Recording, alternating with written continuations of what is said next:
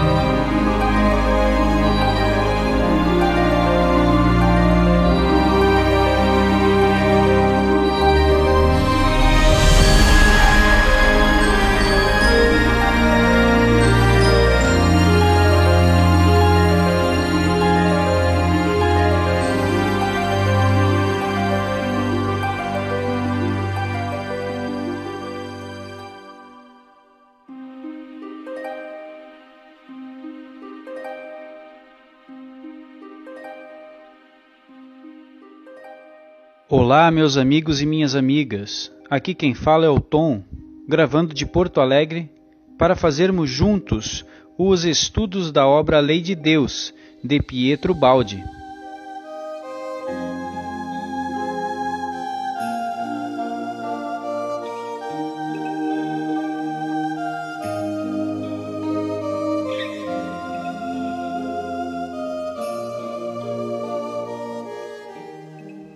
Iniciando então, hoje, dia 22 de abril de 2015, estão presentes aqui, unidos através da grande nuvem tecnológica, os nossos estimados amigos do Rio de Janeiro, o Rafael e o Luiz Felipe, de Belo Horizonte, o Guilherme, de Taperoá, na Paraíba, o Neto, de Angra dos Reis, o Sérgio, de Porto Alegre, a Gislaine e a Elemara e de Formosa do Oeste, no Paraná, o Elton.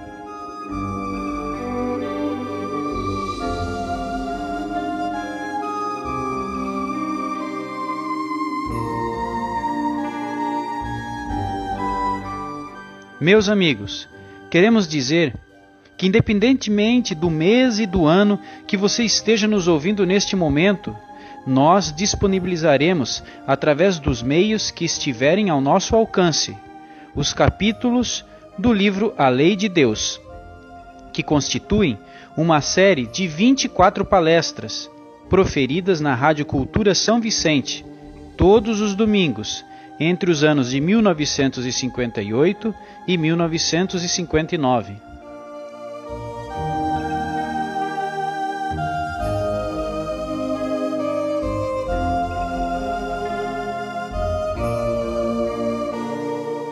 Devemos esclarecer que este livro foi um esforço do professor Pietro Baldi, que, em caráter de conversa, vai desenvolvendo importantes conceitos que evidenciaremos mais tarde nas suas 24 obras.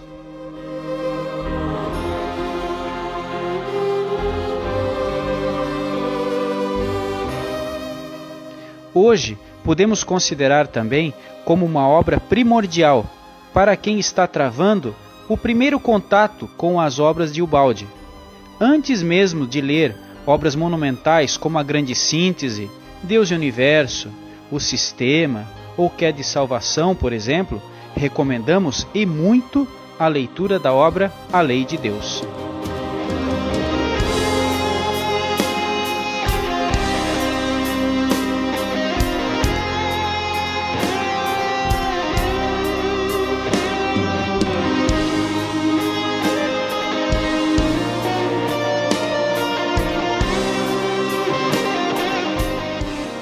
Hoje, então, faremos a leitura com pequenos comentários do capítulo 1, intitulado Novos Caminhos.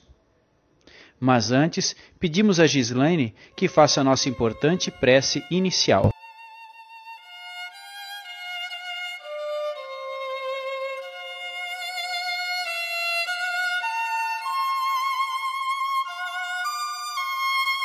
Vamos elevar nosso pensamento ao Mestre Jesus e a Deus, nosso Criador. Agradecemos por estarmos aqui, reunidos com bondade e com amor no coração, para estudarmos as obras de Ubalde. Que Jesus e os Espíritos benfeitores nos inspirem e nos conduzam nos estudos dessa noite. Que possamos compreender a riqueza dessa obra. Que assim seja.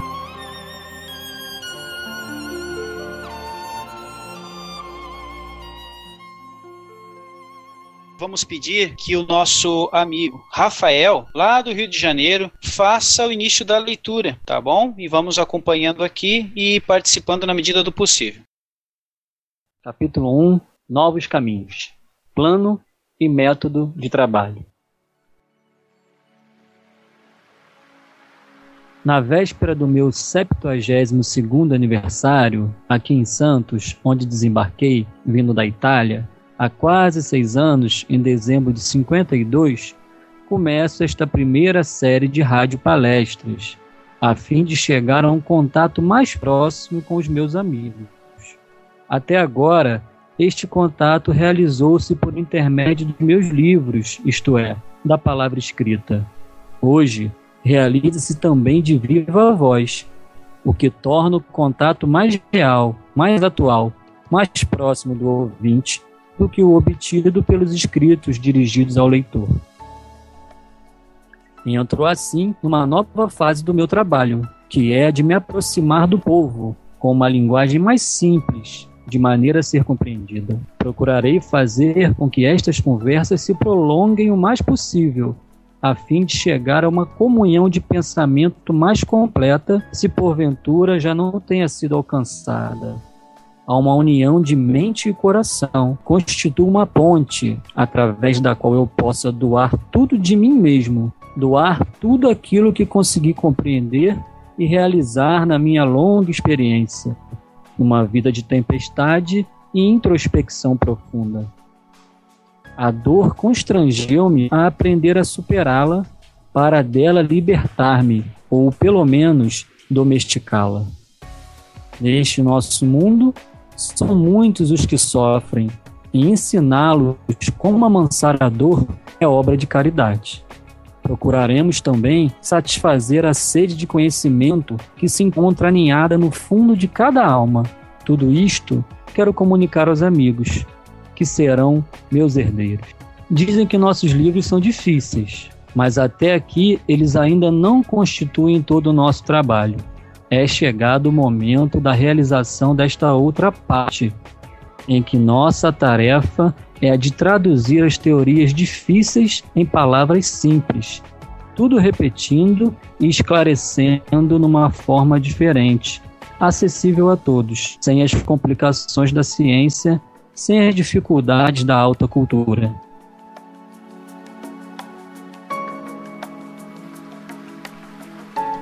Ok, uma colocação quando o Balde coloca que os livros dele são muito difíceis, tá? Nós vamos trazer aí para o pessoal um material que nós recolhemos junto aos estudiosos de Balde, tá?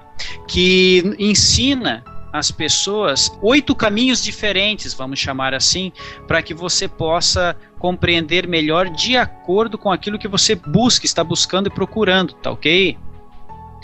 Então, muitas pessoas, espíritas ou não, de certa forma colocam que a obra de Ubaldi é muito difícil de compreender, uhum. né? mas nós já dissemos inicialmente da grande relevância que vemos, primeiramente, de que os irmãos leiam esta obra, a Lei de Deus. Mas, na sequência, procurem saber qual é o caminho que busquem. São oito. Se os nossos amigos estão buscando um amplo conhecimento de Deus e de sua lei, diríamos para eles lerem na sequência a lei de Deus, a técnica funcional da lei de Deus, o sistema, Deus e universo e a parte final da grande síntese. No segundo caminho, se nós queremos nos aprofundar nos três níveis de consciência, diríamos para o amigo ler Acesse Mística, os dois capítulos de Acesse Mística, depois Princípios de uma Nova Ética, depois a Grande Síntese e por fim o Destino Seguindo Cristo. Agora, se eu quero um assunto mais religioso, por exemplo, diria para o amigo ler Acesse Mística, depois Evolução Evangelho, A Descida dos Ideais e a parte final da Grande Síntese, e por fim a Nova Civilização do Terceiro Milênio. Agora, se eu busco informações mais correlatas à figura do Cristo, por exemplo, Cristo, então leia Acesse Mística, depois a obra Cristo a nova civilização do terceiro milênio e um destino seguindo Cristo. No quinto caminho, se nós procuramos descobrir a origem espiritual, por exemplo, a nossa origem espiritual, leia então o sistema, depois Deus e o universo, depois a grande síntese e por fim queda e salvação. Num sexto caminho, se nós temos uma inclinação mais para a ciência voltada para Deus, Aí sim, leia a grande síntese, depois princípios de uma nova ética e depois Deus e o universo. Num sétimo caminho, se estamos preocupados com os problemas sociais e políticos, por exemplo, leia então a sessão, as sessões humanas, depois a descida dos ideais, a nova civilização do terceiro milênio, depois Cristo e por fim a grande síntese. No oitavo caminho, se o objetivo é o campo mediúnico, por exemplo, hoje muitos irmãos procuram informações nesse campo. Então, recomendamos ler as Noures, depois a Cesse Mística e Um Destino Seguindo Cristo. Então, meus amigos, é, muitos muitos, muitos amigos, eles iniciam pela grande síntese e aí se desanimam, porque em determinado caminho que, que ele está buscando, não é o mais indicado como primeira leitura. Eu, por exemplo, iniciei com a lei de Deus, né? Depois eu peguei o Cristo e segui essa, essa linha de obras, porque queria mais informações eu queria um novo campo de observação da figura do mestre Celso. E o Balde traz isso com muita propriedade. Então, foi o caminho que eu percorri e agora estou percorrendo os outros. Vamos ver o que o Guilherme tem para nos falar sobre o que foi, dito aqui. O Guilherme, pois não? É, o Clairton, eu tive, eu tive uma experiência é, diversa da sua mas foi bem interessante porque eu tentei ler a grande síntese por cinco vezes e não consegui terminar. Né? É, foi a minha presença, a minha ida a um congresso que teve aqui em Belo Horizonte sobre Pedro Baldi, e depois de assistir umas três ou quatro palestras, parece que a minha mente abriu, sabe? Então eu queria é, também sugerir para os amigos aí, para o pessoal que está ouvindo, que, se puder, participe dos congressos e assista as palestras na internet. A maioria dos congressos tem as palestras na internet, porque aí vão poder compreender bem melhor a obra de Ubaldi também. É um material subsidiário muito importante, essas palestras. Sim, sim, compreendo. Muito interessante sua experiência, viu, Guilherme? Rafael, pois não? É curioso que a experiência do Guilherme ocorreu também com o Chico, claro que numa outra proporção, né? Porque Chico também, o Emmanuel, pede que ele leia a grande síntese. E Chico lê. Emmanuel pede que ele leia de novo. E ele lê de novo. Então isso se sucede umas quatro vezes. O Chico Xavier chegou a ler a grande síntese umas quatro vezes a pedido de Emmanuel. E a grande síntese ela exige de nós um conhecimento científico, né, aprofundado. Então ela realmente é uma obra que dificulta o leitor comum de compreendê-la, né? Ela exige sim um, um, aprofundamento. Mas as outras obras, como essa aqui, A Lei de Deus, que a gente está estudando agora, é uma obra com linguagem simples. É uma obra que o Balde, sabendo que as suas primeiras obras foram acolhidas com uma certa dificuldade de entendimento, ele desce ao terreno prático do dia a dia e começa a traduzir. Então tem para todos os gostos. E apesar dessa informação, Tom, dos objetivos de cada um nas obras, que você bem delineou, eu acho muito importante que cada um leia da primeira à última, pois o balde ele tem uma construção pessoal muito interessante. Então, se seguir essa ordem cronológica, a gente cresce junto com Pietro Baldi. Isso é bem interessante. Ah, sim, bem interessante. É. Aí nós teríamos um nono caminho, que é na ordem cronológica. Muito interessante também. Então, recomendamos, se o leitor amigo ele sentir, porque a gente sente que está trilhando o caminho, está conseguindo é, captar, ele prossiga, né, ele prossiga, mas não desanime. E fica aí essas nove, então, sugestões, né, para que nós possamos ir compreendendo melhor a obra desse grande missionário que mudou-se da Itália para o Brasil por alguma razão que nós vamos descobrir com o tempo. Pode continuar a leitura, por favor? Ah, sim, vamos lá. Continuamos ligados à substância e simplificamos o que é mais difícil, aproximando-nos da realidade de nosso mundo, a qual se compreende melhor porque todos a vivemos em nossa vida de cada dia. As grandes teorias do universo foram descritas de outra forma esta nova exposição daquelas mesmas teorias terá a vantagem de as confirmar em virtude do contato mais direto com os fatos. Desta maneira, tornar-se-ão acessíveis sem o necessário esforço mental que nem todos podem fazer, sem a cultura que nem todos possuem. Assim, estas verdades poderão ser compreendidas e utilizadas por um número cada vez maior de pessoas que desejarem ser beneficiadas e precisarem de orientação a fim de melhor se dirigirem na vida. Para que não haja qualquer mal-entendido, desejamos afirmar, logo de início, que a nossa finalidade é só fazer o bem, oferecendo o fruto de nosso pensamento e de nossa experiência, para que possam deste conhecimento tirar a maior utilidade para si próprios. Utilidade espiritual, que é a base da material, porque a segunda não se pode isolar da primeira. Veja que interessante como é que já vai se desdobrando o plano e o método de trabalho de Pietro Baldi. Deseja só fazer o bem. A experiência da vida que ele teve, ele disponibiliza em suas obras para que o leitor amigo, nós aqui agora, seus herdeiros, também apliquemos em nossas vidas e colher os resultados, que certamente serão benéficos se distribuirmos atos de bondade, né, pela lei de causa e efeito, sabemos disso. Mas continuando. Nossa tentativa não se destina a impor ideia alguma ou a fazer prosélitos.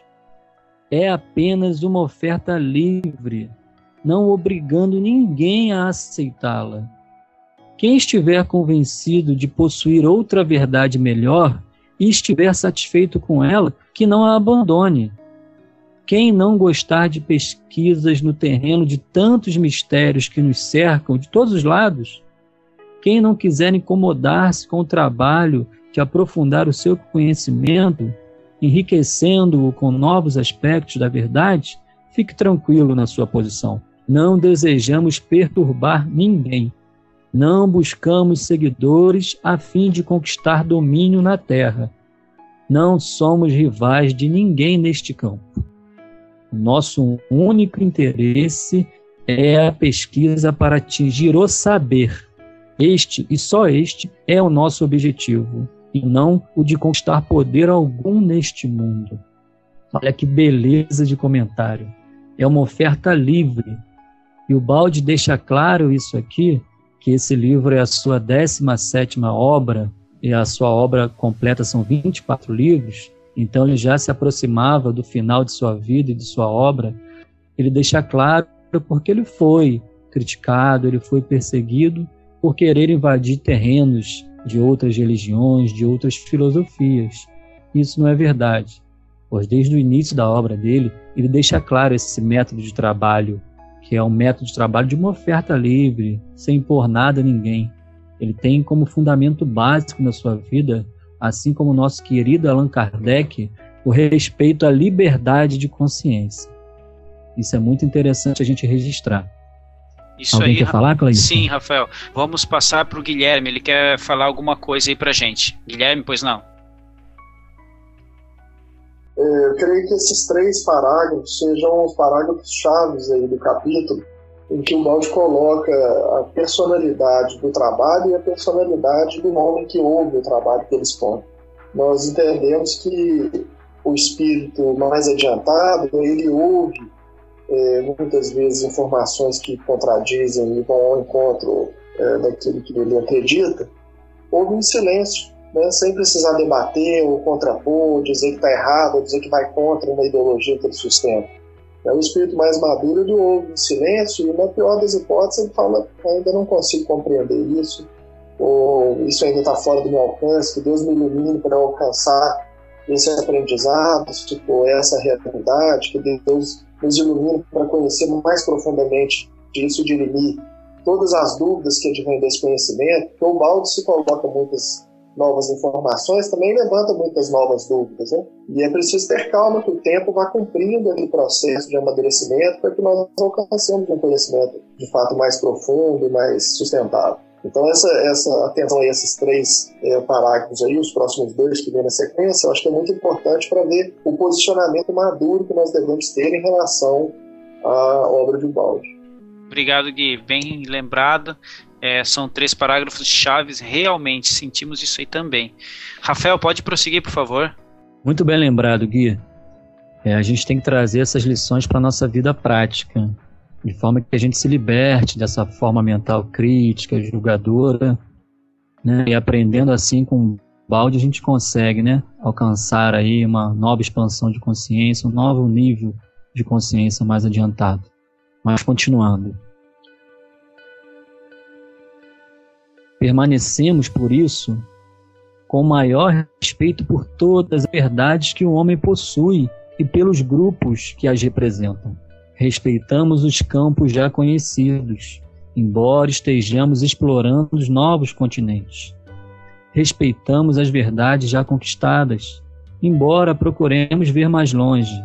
Respeitamos todas as religiões e doutrinas. Não pretendemos de maneira alguma destruí-las ou superá-las, a fim de as substituir por outras. Ensinamos sempre o maior respeito pela fé e filosofia alheias. O nosso lema, muita atenção agora, pessoal, nesse parágrafo. O nosso lema é que um homem civilizado nunca agride o seu próximo e que um ser evoluído nunca entra em polêmicas. Eis o que isto significa para nós. Quem agride o próximo não é civilizado, e quem entra em polêmicas para impor aos outros à força as suas ideias ainda não é evoluído. Não significa ser mal, mas tão somente atrasado no caminho da evolução, como o prova o uso dos métodos que mais se aproximam da fera. O método usado revela a própria natureza e o nível de vida ao qual pertence. Mais adiante explicaremos isto melhor. Dize-me como lutas e dir-te-ei quem és. Olha que interessante, olha como fica bem esclarecido o método de trabalho de Ubaldi. De forma que nenhum de nós pode utilizar a sua obra para fazer polêmicas, para criticar quem quer que seja. Porque ele deixa bem claro aqui o roteiro que a gente deve seguir, né? como estudioso de sua obra, como aqueles que querem discutir. Então é bem interessante, fica bem claro essas explicações quando a gente for utilizar e conversar por aí sobre Pietro Baldi, e outras filosofias. Seguindo. Tranquilizem-se, assim, os que suponham esteja eu fazendo campanhas contra alguém. Isso significaria retroceder milhares de anos no caminho da evolução. Proceder assim seria sintonizar com forças negativas da destruição. E veremos que entre tantas leis que dirigem o mundo, existe aquela segundo a qual quem destrói acaba destruindo a si mesmo. Quem agride o próximo agride a si mesmo. Quem faz o mal, o faz antes de tudo a si mesmo. Veremos a maravilhosa justiça de Deus sempre presente em ação, inclusive neste mundo da injustiça. Veremos que a ciência e a lógica não estão contra a fé, os poderes do intelecto nos foram dados por Deus para compreender e demonstrar a verdade com provas reais, pois que a fé pode apenas vislumbrá-la. Veremos muitas coisas boas e maravilhosas, provenientes de planos de vidas mais elevados, e que, se quisermos, podemos atrair à Terra. maravilhosa descida de sabedoria e de bondade, através das quais se manifesta entre os homens a presença de Deus. Procuraremos aprender a arte de viver em paz e no respeito ao próximo, o que constitui a base de uma feliz convivência social. As longínquas teorias dos nossos livros descerão do mundo das abstrações até se tornar prática a sua aplicação, podendo assim conferir frutos reais a quem o desejar.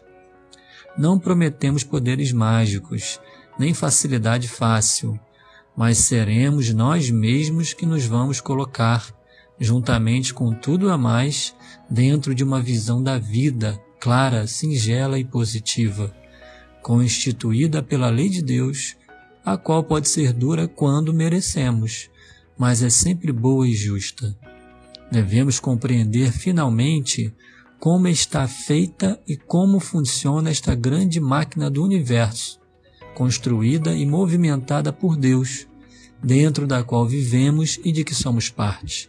Ela é a nossa casa, onde moramos, sem, no entanto, a conhecermos. Movimentando-nos acertadamente, evitaremos o sofrimento, que é a campainha de alarme que nos avisa quando cometemos um erro, que deve ser corrigido para voltarmos à harmonia na ordem da lei.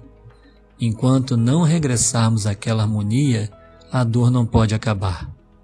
É lógico que o bem-estar possa nascer apenas de um estado harmônico e que a desordem não possa gerar senão sofrimento.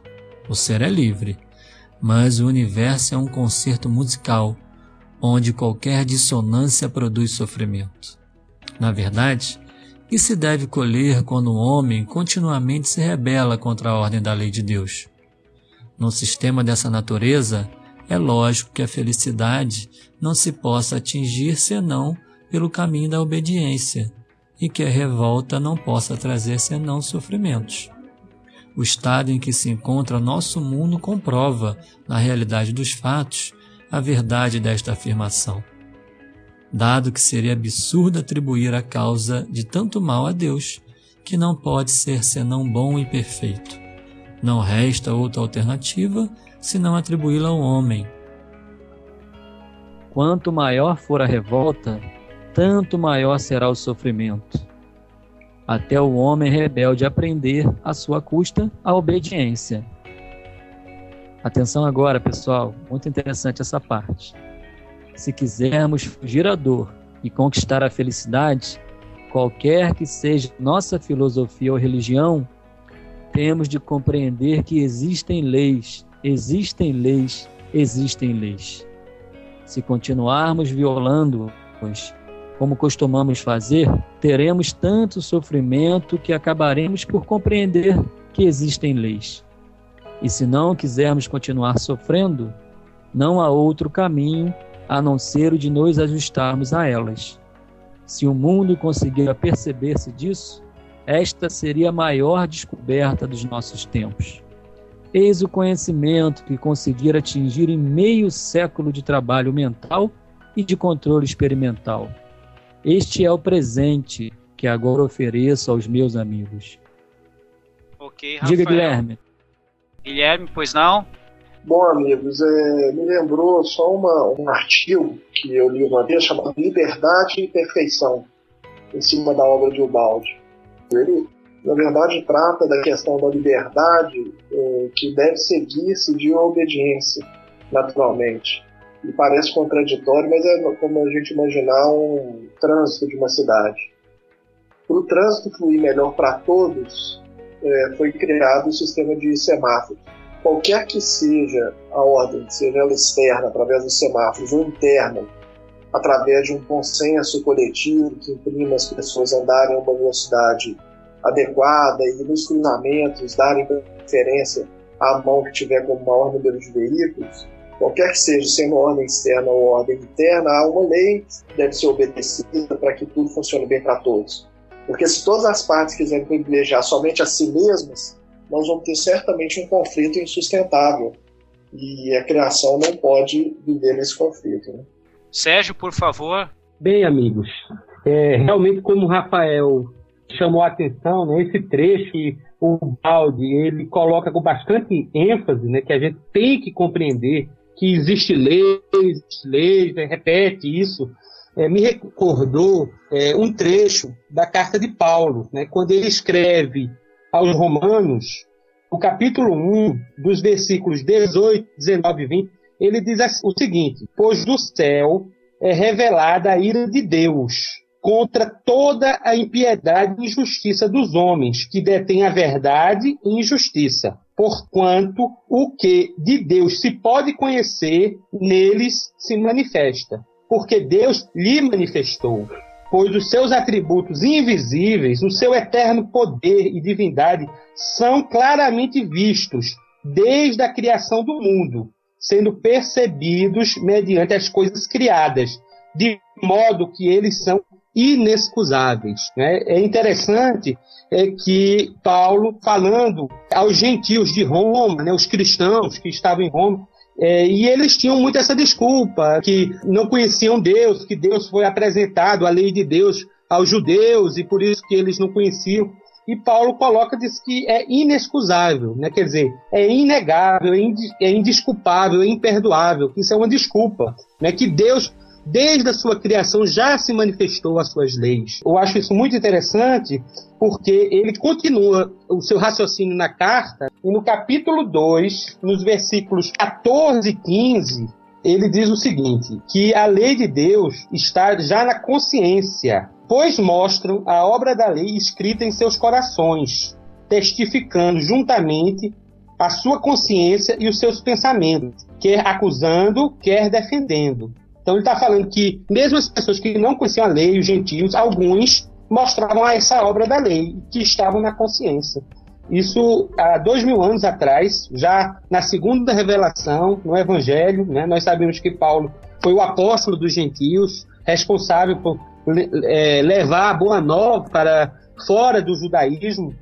Ele já dizia isso. Então ele já falava da lei de Deus, desses atributos que a gente consegue observar e que era indesculpável dizer que não conhecia Deus e que não sabia da sua lei e que essa lei está na consciência. E vemos que 18 séculos depois, Kardec, no Livro dos Espíritos, na questão 621, ele pergunta: onde está escrita a lei de Deus? E a resposta é clara: na consciência.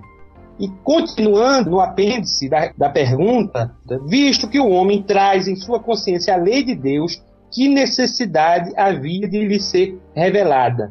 E os Espíritos esclarecem. Ele a esquecera e desprezara. Quis então Deus que lhe fosse lembrada.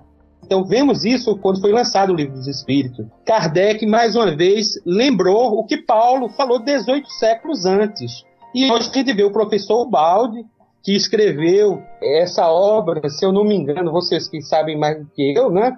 É, foi em 1959, reforçando essa ideia de leis, de que a gente precisa reconhecer as leis. Está na hora né, de a gente não ficar negando a lei.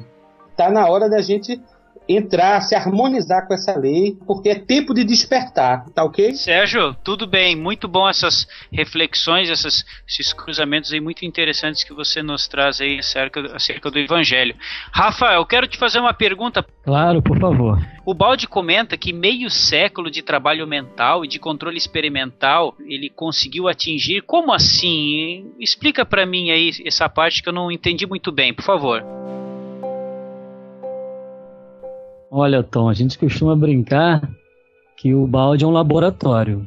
Né? O balde ele fez da sua vida um grande laboratório de experiências. Ele foi um homem que questionou, foi um homem que indagou se o evangelho sobreviveria nesse mundo de dificuldades que se apresenta agora. Então ele se perguntou: será que o evangelho sobrevive? Será que o que o Cristo falou é realmente verdade? Pode ser aplicado no mundo atual? E ele fez isso com sua própria vida e colheu as experiências e os resultados em cima disso. Ele viveu 85 anos. Então, desde que ele chegou na maturidade, ele começou a desenvolver esses raciocínios e a vida foi se desdobrando, demonstrando para ele a vigência e eficácia dessas leis que ele agora apresenta em sua vida. Então, o controle experimental que ele diz foi, na verdade, esse somatório de experiências que ele, compreendendo a lei de Deus, aplicou em si e no próximo e foi colhendo. Então, isso, na verdade, é uma experiência pessoal que a gente lendo e certo. aplicando em nossas vidas, vamos poder colher. Assim, da forma que ele colheu e trouxe para a gente. Ele diz em determinado momento que esse controle experimental fica claro para ele com a aproximação da presença de Cristo em sua vida. Então são valores espirituais interiores, que os valores materiais ficam muito diminuídos perante isso. Então é um homem que fez voto de pobreza, é um homem que nasceu em extrema riqueza. Então ele desafiou o evangelho, sendo aqui mais sucinto.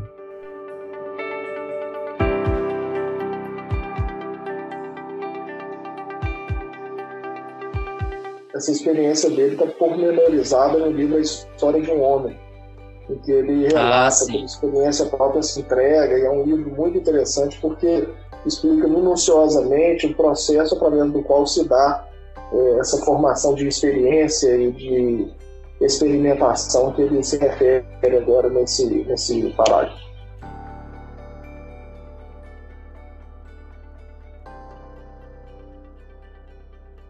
O Sérgio comentou sobre a lei de Deus nas cartas de Paulo. E aqui com o balde, né, aqueles que leram o balde, quando o balde despontou para o mundo, a crítica das revistas internacionais disseram que essa voz que dita essas mensagens ao balde era a voz do Cristo. E a gente sabe que as cartas de Paulo, como está lá no capítulo 7 de Paulo e Estevão, também foram provindas da esfera do Cristo né, através de Estevão, que estava ali mais aconchegado a Paulo. Então é um paralelo bem interessante, que nos dá aqui um tom do que de onde provém essas lições tão oportunas. Mas vamos seguir. O homem atual parece estar tornando-se pior, mas a liberdade do homem é limitada por Deus, não permitindo com isso seja assustado o funcionamento da lei que tudo rege. O mundo pode desmoronar e fracassar, mas o prejuízo é só de quem para isso contribuir, pois a lei de Deus permanece imutável entre tantos crimes e injustiças. Os piores serão os que fracassarem, porquanto os justos e honestos, por não merecerem a reação da lei, terão a inexorável justiça de Deus em sua defesa. Perante ele, cada um fica sozinho com seu destino para colher o que semeou e receber o que mereceu.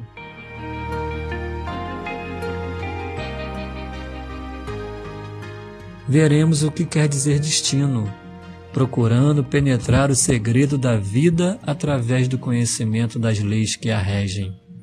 Muita coisa teremos de ver juntos.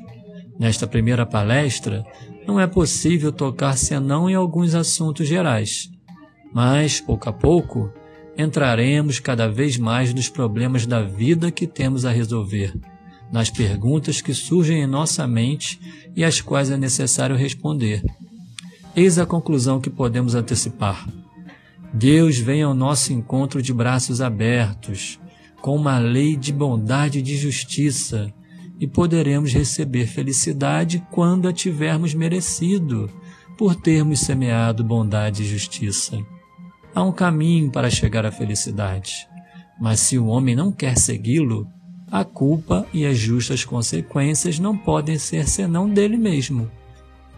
Irá, assim, realizar-se um colóquio entre as nossas almas até chegarmos a um abraço de compreensão e alegria para mim, por tornar-me útil ao próximo, e os ouvintes possam desfrutar das vantagens de compreenderem melhor a vida e, consequentemente, de semearem para si menos sofrimentos. Procurarei falar de alma para alma a cada um, como em segredo ao ouvido, a fim de esclarecer os vossos problemas, focalizando-os diretamente, para confortar os que sofrem, orientar os que duvidam, pacificar os revoltados, encaminhar para Deus os desfiados, dar uma fé e uma esperança aos descrentes, para nos libertarmos da disciplina da lei De nada vale dizer que Deus não existe, ele permanece existindo. De nada vale negar a sua lei, ela continua funcionando. De nada vale escondermos-nos nas trevas, a luz persiste resplandecendo no alto. Estamos vivendo dentro desta lei viva. Nossa própria vida deriva dela e representa o pensamento e a vontade de Deus, que é a causa primeira da vida universal.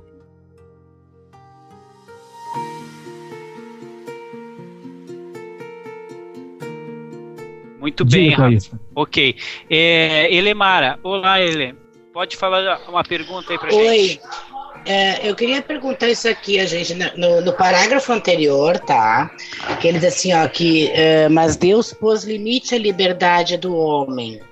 Isso aí seria o nosso livre-arbítrio, né? Que nós, nosso livre-arbítrio não é totalmente livre. Ele é limitado, ou não? Ah, ok. Né, nós estamos dentro do determinismo divino. O nosso livre-arbítrio é limitado a esse determinismo de Deus. Uma metáfora interessante, talvez, seja como se nós fôssemos peixes no aquário. A gente não pode sair desse aquário. Se a gente sair, a gente morre. Então a gente tem uma limitação de nos movimentarmos livremente dentro daquele aquário, né, daquele ambiente. Fora disso, a gente não pode se movimentar. Há um determinismo, então, que regula o nosso livre-arbítrio. E a gente chegou numa compreensão, estudando o balde, na verdade, ele mesmo que afirma que o nosso único livre-arbítrio é de seguir a lei de Deus. Isso é bem interessante, porque isso é a melhor notícia que a gente tem na nossa vida, porque a lei de Deus é de bondade e de justiça. Então, se o nosso livre-arbítrio é seguir a lei de Deus, e de uma forma ou de outra nós seguiremos essa lei, que alegria pra gente, não é? Diga, Tom. Então, Rafa, o Balde fala que procurou falar de alma para alma e procuraria dar uma fé e uma esperança aos descrentes. Como assim? Explica melhor isso aí para mim, por favor. É um homem que viveu, né? É um homem que experimentou as dificuldades da vida como qualquer um de nós. Então as dificuldades ecoam em nossos corações por aquele que as viveu. Então ele veio trazendo as suas experiências para a gente. Por isso é esse colóquio de alma para alma. Um homem que viveu, se perguntou, experimentou e apresentou para a gente a sua vivência, só para que nós também, conhecendo a lei de Deus, conquistemos a felicidade e menos sofrimento.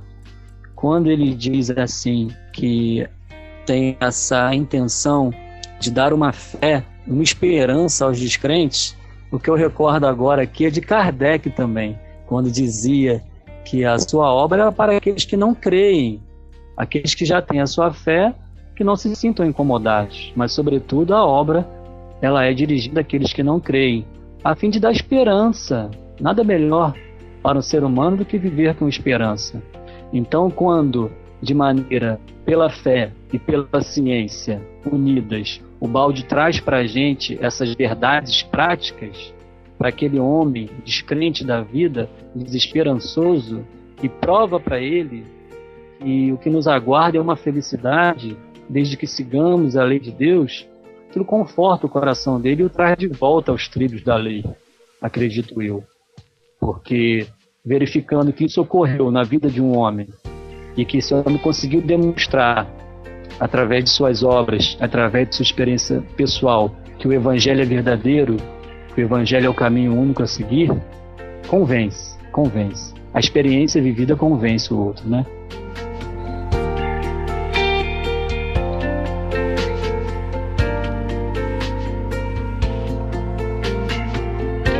Ok, Rafa, muito obrigado aí. Você, por gentileza, pode seguir o último parágrafo agora.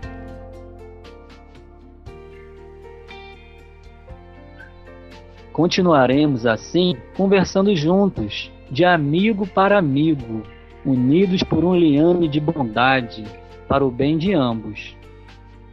E essa frase, gente, é muito importante. Olha o que ele diz: Sem bondade não se pode dizer a verdade.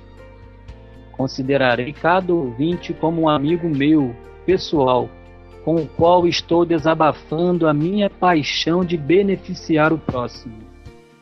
Não sou rico para dar dinheiro, nem sou poderoso para oferecer vantagens materiais. Dou o que tenho, o pensamento que recebi por inspiração e o amor do meu coração. Como recompensa, espero que este pensamento seja compreendido e este amor seja retribuído.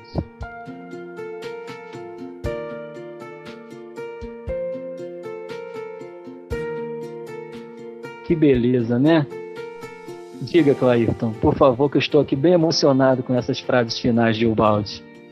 Então, Rafa, por isso mesmo, meu amigo e irmão, me chama muita atenção, me emociona demais esse primeiro Todos capítulo. Ele exatamente, ele me tocou muito e me impulsionou para ler essa obra até o final, né, e é uma emoção atrás da outra. Eu gostaria, Rafael, que tu falasse um pouco mais, porque eu ainda não tive tempo de pesquisar muito, sobre essa parte da vida do professor Balde, porque ele diz assim: ó, não sou rico para dar dinheiro, não sou poderoso para oferecer vantagens materiais. Né, do que tenho. Poxa, isso é me tocou muito. É o que você poderia falar aí pra gente para enriquecer aí, por favor?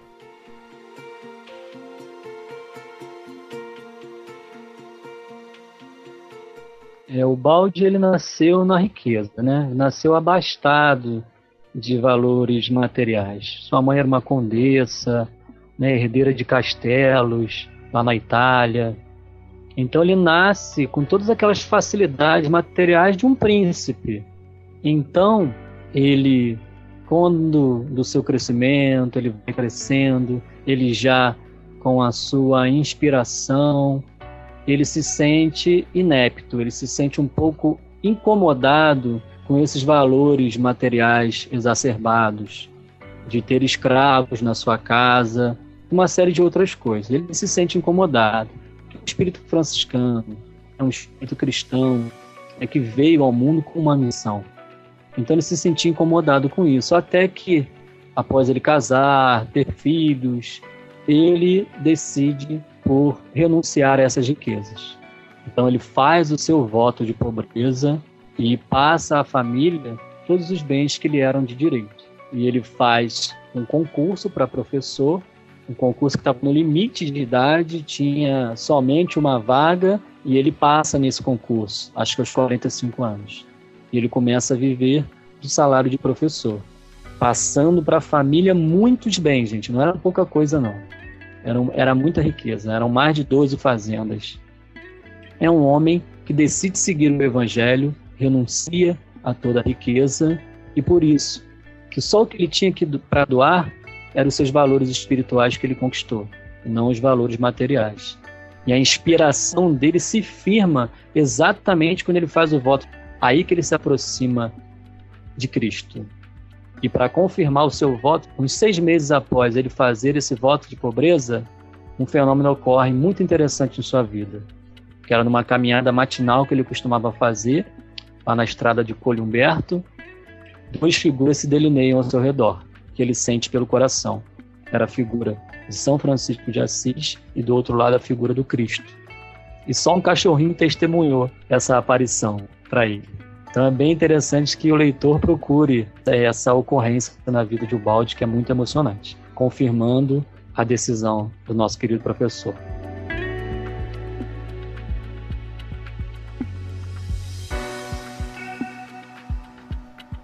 Interessantíssimo, Rafa. Vou procurar, vou procurar com certeza.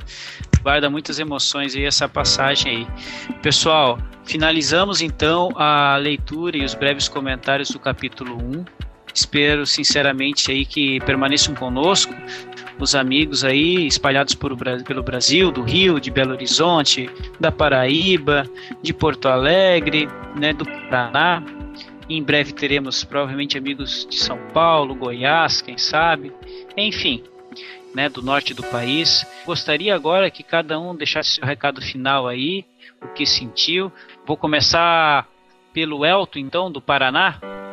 Bom, estudar o balde foi uma experiência bacana para mim. Isso surgiu com numa conversa informal no centro espírita que eu frequento, com o dirigente da casa ainda, e ele falou para mim estudar, ler a Grande Síntese, que ele já tinha lido e tinha achado um livro maravilhoso. Quanto ao estudo de hoje, esse capítulo é muito emocionante. A gente fica meio sem palavras, assim, porque é tudo é muito novo para mim, principalmente. Sou jovem ainda, né? Pelo menos essa encarnação. É demais. Eu fico sem palavras mesmo.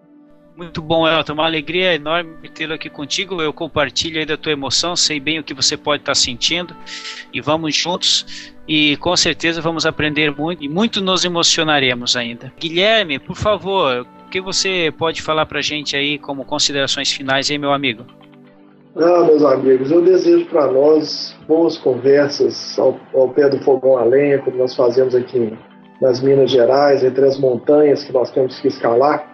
Todos nós, as montanhas da evolução, do retorno à casa paterna, mas que nós possamos sentar, nos alinhar uns próximos dos outros, né, sentindo o frio que faz nesse universo tão cheio de desafios, mas quando nós estamos juntos, nós estamos aquecidos uns pelos, pelos corações dos outros. Né? E é isso que o Balde propõe, aí, principalmente nesse termo final, ele abre o seu coração, né, numa declaração de amor ao próximo, de entrega pelo bem comum. Eu acredito que ali está toda a predisposição dele para o amor em primeiro lugar, o conhecimento singelo é, do seu coração, né, da sua dedicação a uma vida cristã genuína, uma vida de entrega ao Evangelho. Nós possamos aprender com esse paladino da verdade, com esse espírito tão adiantado tão maravilhoso. Que nós possamos viver através dessa, dessa obra A Lei de Deus, que é uma obra muito acessível, o primeiro encontro com, com essa alma tão elegante que é a Gilbaldi. Desejo a todos aí uma, uma boa estada com essa obra e possamos ir adiante juntos. Obrigado, Guilherme. Muito acessível mesmo essa obra, realmente. Elemara, o que você podia falar pra gente aí, minha irmã querida? É, a obra, além de acessível, mais uma vez eu me emocionei com o primeiro episódio de, da obra de Ubaldi, mais uma vez aprendi, relendo, aprendi mais algumas coisas. Realmente a gente é apaixonante, esse nosso italianinho aqui. Um beijo, uma boa noite para vocês. Beijo, boa noite, obrigado. Rafa, alguma coisa aí para finalizar, meu amigo? Bom, gente, eu acho que eu já li esse capítulo umas 20 vezes. E cada vez que eu li eu me emociono, isso é impressionante a gente consegue se emocionar sempre com essas obras de Ubaldi. Porque ela tem um perfume aqui da bondade, do amor, da entrega desprendida. E é isso que toca a gente. E a obra é boa quando ela muda alguma coisa em nós, né? E toda vez que eu leio, eu percebo um aspecto diferente e alguma coisa muda em mim, interiormente. Então, eu acho que essa é a maior construção que essas obras, quando provém do nosso mestre, dos espíritos superiores, elas transformam alguma coisa em nós. Então ela transformou alguma coisa em mim essa noite de novo, estudando aqui em conjunto com vocês. Eu quero mais. Quero seguir com vocês aí estudando, para que a gente vá se purificando e retornando à casa do Pai. Um abraço, boa noite a todos. Uma gratidão imensa participar com vocês. Até mais. Isso mesmo, Rafael. Uma onda de transformação e a gratidão é toda nossa, viu? Muito obrigado aí pela leitura e sigamos em frente. É, Sérgio, de Angra dos Reis, meu amigo, o que você podia falar para a gente aí para finalizarmos? Bem, amigos, eu também só posso falar da alegria né, de estar nesse grupo, na alegria de poder ter conhecido o professor Balde, de poder estudar sua obra, e realmente é uma obra transformadora, emocionante, né? Esse esse parágrafo final que ele realmente quer nos deixar de presente esse amor, essa experiência, esse testemunho de vida que ele nos dá e todo o conhecimento que ele pôde nos trazer e é um conhecimento consolador que nos que nos fala que nós estamos nesse caminho de retorno, né? Apesar da nossa queda, nós estamos voltando, estamos querendo e queremos nos harmonizar com Deus, com a sua lei. Então eu fico muito feliz né, de estar nesse grupo, podendo discutir, estudar isso, aprofundar esses conhecimentos. E convido não só o nosso grupo para continuar no, né, nessa caminhada, mas o, o, ouvinte, o futuro ouvinte, né, para que possa ler o professor Balde, porque ele vai também sentir essa emoção, né, esse, esse carinho, né, então, boa noite a todos e até o próximo episódio. Boa noite, Sérgio. Exatamente. A ideia é independente aí do, do mês e do ano que o amigo esteja ouvindo aí, é de deixar para o nosso amigo aí, ouvinte, que nós vamos disponibilizar, através dos meios que estiver ao nosso alcance, os 24 capítulos dessa obra muito interessante, tá ok? Luiz, Luiz Felipe, do Rio de Janeiro, dá uma boa noite para a turma aí, meu amigo. Boa noite, meus amigos. É uma imensa alegria estar participando desse estudo e poder estar crescendo junto com vocês, estudando essa obra. É, todos já comentaram, mas eu também gostaria de comentar como é emocionante estudar o balde, principalmente esse livro, onde ele abre o seu coração e mostra pra gente essa face amorosa desse ser iluminado que ele é. Então é isso, gratidão a todos vocês e uma boa noite a todos os amigos. Boa noite, Luiz. Por favor, Gi, suas palavras finais. Obrigado. É, eu acho que foi unânime a emoção que esse capítulo causou em todos nós, né? É um, essa obra é um presente lá do alto. Então foi um prazer, eu também estou muito emocionada e foi um prazer ter participado com vocês desse episódio. Tá bom? Um abraço a todos, boa noite. Obrigado, Jean. O prazer é todo nosso. Vamos para o Neto de Itaperuá, na Paraíba, para suas considerações finais, meu amigo Neto. Tá contigo. É, eu queria agradecer todo o grupo por esse momento de estudo e reflexão. E quando eu conheci a doutrina espírita, achava eu que estava tudo ali. Mas aos poucos fui buscando em outras vertentes espiritualistas e encontrei aqui o nosso querido professor Balde, essa personalidade bastante amorosa que nos deu o exemplo de vida, que é o mais importante. Como o pessoal falou no grupo do WhatsApp, só pode criticar aquele que fez mais do que ele. É, não vejo contradição entre a doutrina espírita e as obras de Ubaldi. Quando começamos a ler a obra de Ubaldi, começamos a perceber que Allan Kardec, que os espíritos falaram também sobre essas questões de uma forma não tão direta, porque também não era para aquela época expor essas ideias, e sim cabia a nossa época em que a ciência já está bastante desenvolvida e temos novos conceitos sobre o universo, sobre o mundo, sobre o planeta, sobre a vida. Para mim, tem sido bastante consolador que possamos, além de estudar o balde, o mais importante é que vivenciemos esse ensino que esse professor está nos trazer, esse ser superior está nos trazer. Que exponhamos as ideias de Ubaldi para outros amigos, mas que a vivência é a maior contribuição que, que podemos dar. Boa noite a todos, muito obrigado, graças a Deus. Muito obrigado, Neto. É, suas palavras nos tocam profundamente.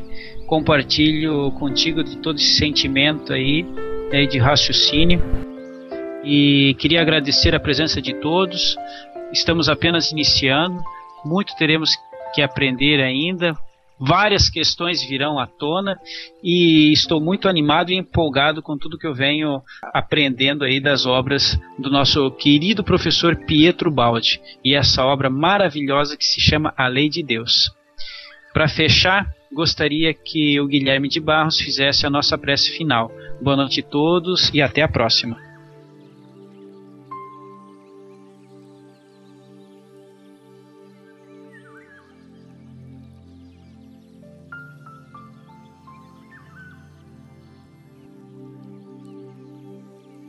Senhor nosso Pai,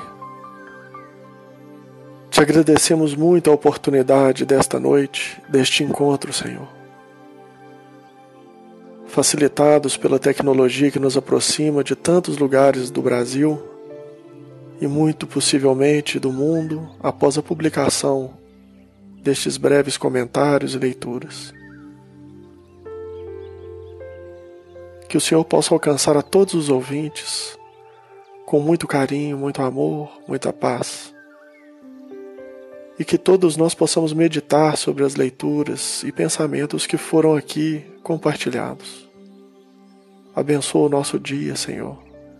Nos ajude a viver no agora, livres de todos os pensamentos que nos trazem culpa ou arrependimento em relação ao passado, e ansiedade e insegurança em relação ao futuro. Que possamos nos responsabilizar pelo agora, onde todas as mudanças e todos os plantios devem ser feitos. Que nós possamos contribuir na tua obra hoje e sempre. Que assim seja.